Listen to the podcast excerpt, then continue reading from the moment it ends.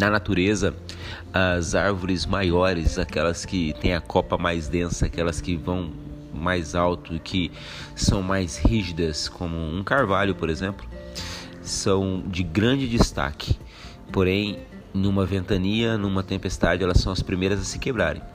E trazendo essa analogia para dentro da nossa empresa, para o nosso dia a dia, a liderança que ela é muito rígida, muito grande, muito espaçosa, muito densa, ela não dá espaço para outras pessoas, para outras outros líderes crescerem e em determinado momento vai chegar a hora que ela vai quebrar.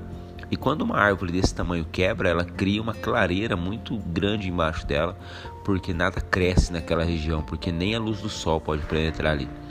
E isso também é dentro das nossas empresas.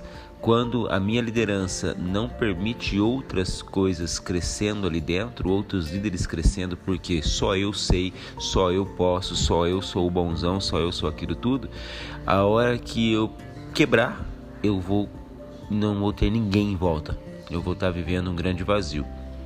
E a flexibilidade é uma característica extremamente necessária hoje na liderança moderna, porque a liderança moderna ela trata sobre como gerenciar e obter o máximo das pessoas e cada pessoa tem uma personalidade, uma perspectiva diferente.